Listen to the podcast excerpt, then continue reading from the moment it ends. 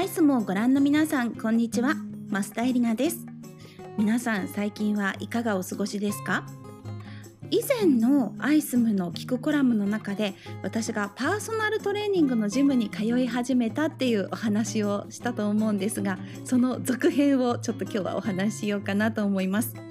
なんとですね今まで私は三日坊主さえも尊敬するっていうぐらい3日と続くことがなかったんですけれども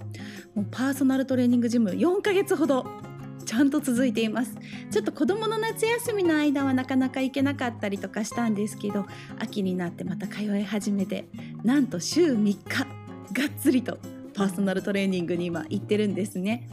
なんかま体重もちょっと減ってきたかなっていう感じはあるんですけれどもそれ以上に姿勢が良くなってきたりあと肩と首のこりが良くなってきたりとか疲れにくくなったりとかすごく体が健康だなっていう感じがしてとっても気持ちがいいなと思っています。であとなんか私すっかりこう筋トレにはまったなと思うのが筋肉は私を裏切らない。なんか手をかけたら手をかけるだけちゃんと私に応えてくれるんですね。あの今まで重たくて持ち上げられなかったものが練習を続けていくとしっかり持ち上げられるようになる。腹筋が10回しかできなかったのが30回できるようになって50回できるようになってってこう手応えをすごく感じるんです。子育てをしていると思い通りにいかないことがすごく多くって例えば子どもたちが野菜を自分たちで育てたらこの野菜に愛着を持ってそれを収穫したら美味しいって言ってくれるかなって期待して手間をかけて育てるんだけど別にいつもと同じリアクションだったとか。こういうところ連れてってあげたら喜ぶんじゃないかなと思って連れて行ったらなんかそこで喧嘩しちゃったとか早く帰りたいって言われたとかこう結構裏切られるっていうことが多いなって思うんですけど筋肉は私を裏切らない。もう本当に今筋肉が可愛くて仕方ないです。この先私は自分がどうなっていくのかちょっと不安なんですけどなのでなんか最近お料理とかもささみとか鶏胸肉とかやっぱそういうちょっとヘルシーなものをすごい選ぶようになってきたんですね。あらやだ私もう心もアスリートだわと思いながら この秋は珍しくスポーツの秋として過ごしています 皆さんはどんな秋を過ごされているかぜひ聞かせてくださいねそして毎回広島の自宅からお送りしているこの聞くコラムでは食や暮らしにまつわるさまざまなお話をさせていただきながら我が家のおうちご飯を一品ご紹介しています。家事や仕事の合間に気軽に聞いて楽しんでいただけると嬉しいです。今回のテーマは冷凍食品について。お気に入りの冷凍食品や冷凍食品へのこだわりなどとっても便利な冷凍食品の魅力をいろいろとお話ししたいと思います。コラムの最後ではお家で作れるやっぱりささみを使った料理ですよ今回は。ささみカツのさっぱり茶漬けの作り方をご紹介します。ぜひ最後までゆったりと聞いてくださいね。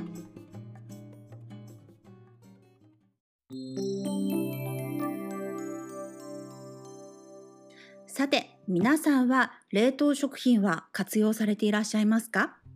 私は正直結婚した当初というのは冷凍食品は使わない主義でした。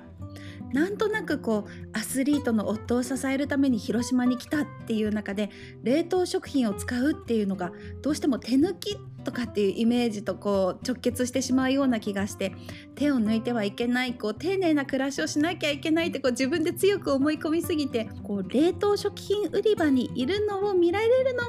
なんだか嫌だなって思ってしまうようなこともありました。子供の数が1人増え2人増えとなっていくうちに徐々にやっぱり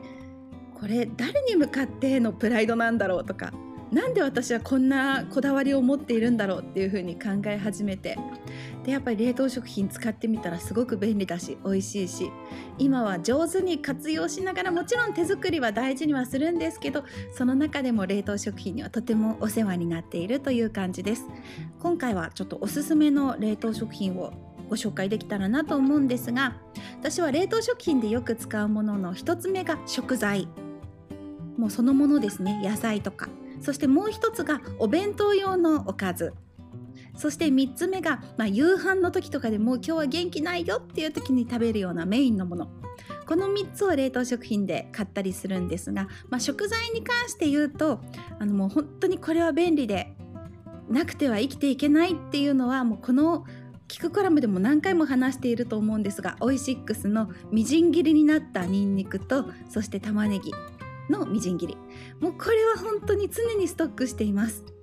あのーみじん切りになったニンニクは本当に包丁も臭くならないし手も臭くならないし使いたい量だけパキッと折って料理に使うことができますしあと玉ねぎのみじん切りもあの1回冷凍してあると火が通りやすいのかなんかあっという間にこう飴色になって甘みが出るんですね。なのですごく時短にもなりますしこの2つは常に切らさないようにしています。あとはインゲンとかコーンとか枝豆もやっぱり常に入れるようにしています。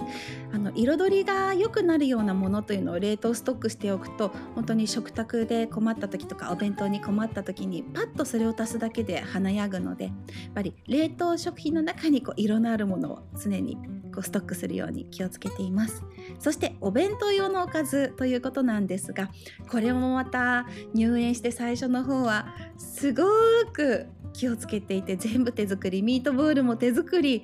もう唐揚げももちろん手作りひじきも手作りって全部頑張っていたんですけどいやなんか疲れたなっていう気持ちになって。であの今は無添加とかそういったものとかが書いてあるものを選んで使うようにしています。あのやっぱり和の惣菜セットとかがすごく便利できんぴらごぼうとかひじきとかあのほうれん草のごまあえとかそういったものでこうスペースを埋められてしかもやっぱり彩りが良くなるようなものというのは愛用していますしあとまあこれは本当に私が子供の時から大好きで以前アイスムののキクコラムでそれを真似したようなレシピというのも紹介したんですが鶏マヨというものがありまして鶏の中にこうマヨネーズが挟み込まれていてそして衣をつけて揚げてでそれがさらに照り焼きのタレがかかってるという超ハイカロリーな ものなんですけれどもこれは私がすごく好きでいつもストックしています。子供たちも大好きです。あとはちくわの磯辺揚げとかですね。あとたこ焼きとかもすごく便利であのたこ焼きの冷凍食品もストックしています。そして皆さんに熱く語りたいのは美味しい夜ご飯用の冷凍食品。あの私は夜ご飯で冷凍食品を使う時のこだわりは自分が作るよりも美味しくなるもの美味しいものというのを選んでいます。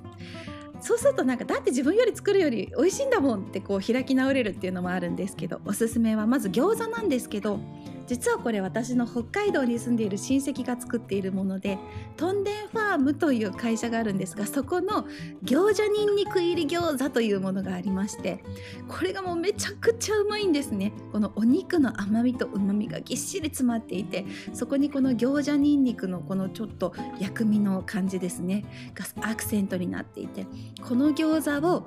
醤油とか酢醤油じゃなくて塩につけて食べるんです。これが本当に絶品であのお友達の家とかにたまに差し入れでプレゼントしたりすると絶対に次買う時には一緒に買わせてくれと頼まれる品になっています。ぜひこれチェックしてみていただけたらと思います。そしてアジフライなんですけどやっぱり子どもたちに魚をたくさん食べてもらいたいなという中でフライってすごくハードルが下がっていいなと思うんですが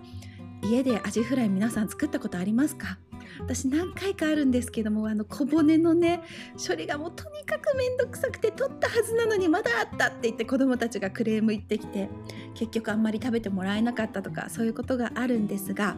実はあの鳥取県にアジフライカンパニーというもうアジフライ専門の会社があるんですね。角屋さんっていう会社なんですけれどもそこのアジフライがもう冷凍食品なんですけどめっちゃくちゃ美味しいんです。衣がついた状態で送られてくるんです。あのクラウドファンディングでも最高に美味しいアジフライを作ろうという企画であの一度やられたことがあったみたいでそれが実際に商品化になったんですけどアジオウっていうアジの王様と書いてアジオウっていうんですが4枚で4000円するんですね。これもやばいんですよ本当にものすごくふっくらして全く臭みもなくってであのもう丁寧に本当に小骨を取り除いていてその味用を作れるその職人さんというのも本当に決まった人しか作れないと言われているんですけれどもその方が丁寧に手作業で作ったアジフライということでもうこれはもう超絶品です。なのでこれももちろん召し上がっていただきたいんですがこれは期間限定だし本当に立派なものが取れた時しか商品化しないのであの普段はこの角屋さんが作っている丁寧な仕事のアジフライという冷凍食品を買っているんですね。これもすごくいいポイントがあってパッケージがなんと隅っこ暮らしのアジフライちゃんが書いてあるんです。もうそのパッケージを見ただけで子供は「わー隅っこ暮らしのアジフライだ!」ってなるんですね。でもちろんやっぱり丁寧な仕事をしてるんで骨とかもしっかりと取り除いてあってあのすっごく美味しいんですよ。それも臭みもないですし。でサイズ感もちょっとちっちゃくて薄めで子供が食べやすいんですけどもう一つすごいのが揚げっこボックスっていうボックスが一緒に売られているんですよ。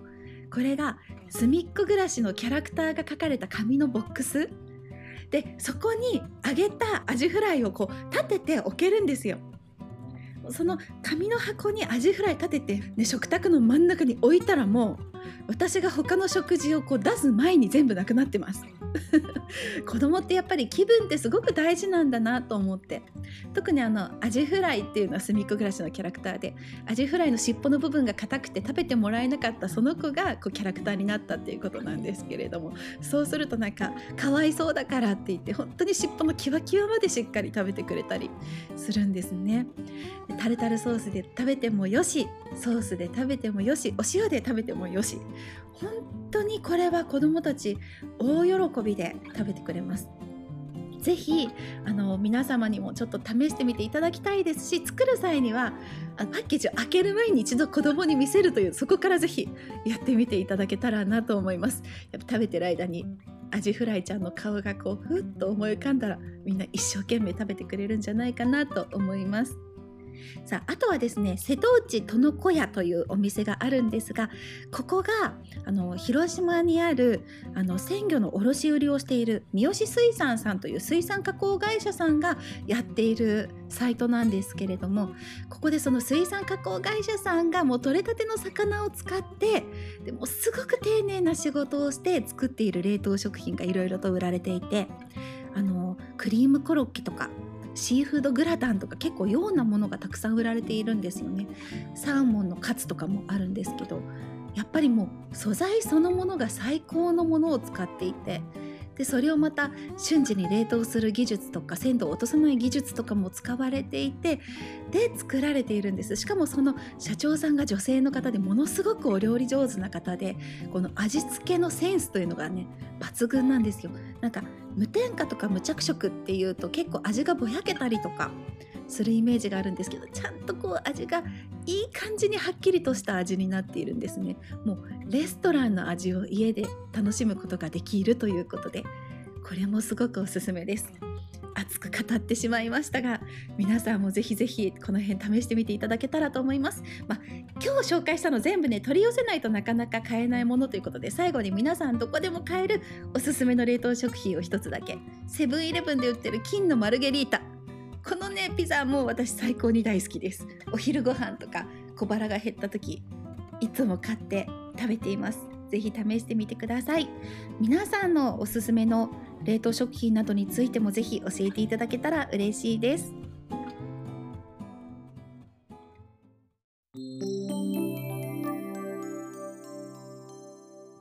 さあこのキクコラムで毎回ご紹介している我が家のおうちご飯。今回ご紹介するのはささみカツのさっぱり茶漬けです。これはですねうちの主人の大好きなメニューです。あのささみをたまにはこうちょっとカツにして食べたいなって思うんですけどでもやっぱりあんまりもたれるのは良くないなと思ってさっぱりとしたお茶漬け風味で仕上げています。さあまずは材料からご紹介します。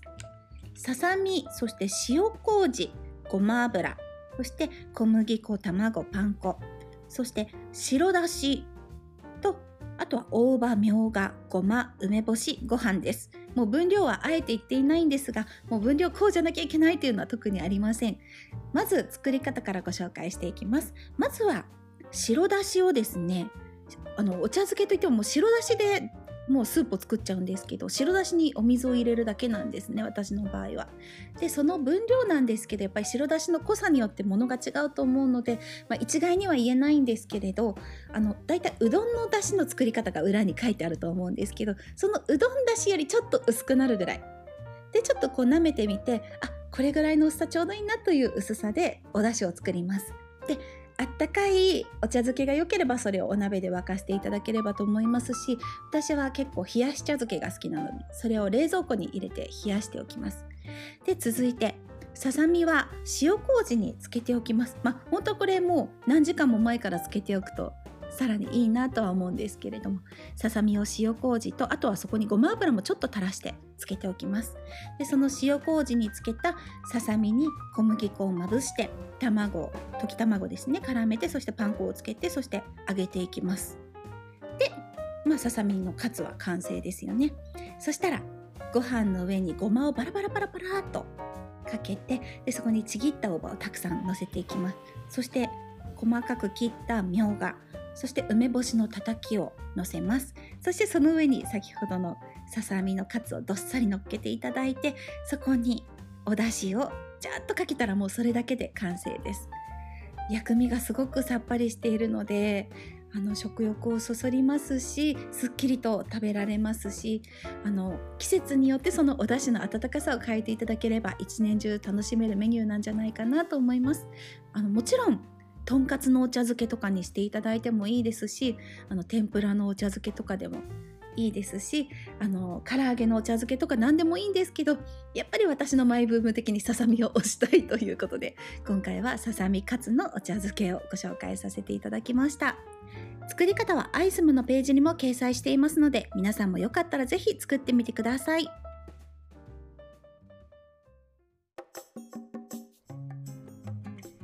さあマスタエリナの聞くコラム。今回は冷凍食品についてお話ししました。皆さんお楽しみいただけましたでしょうか？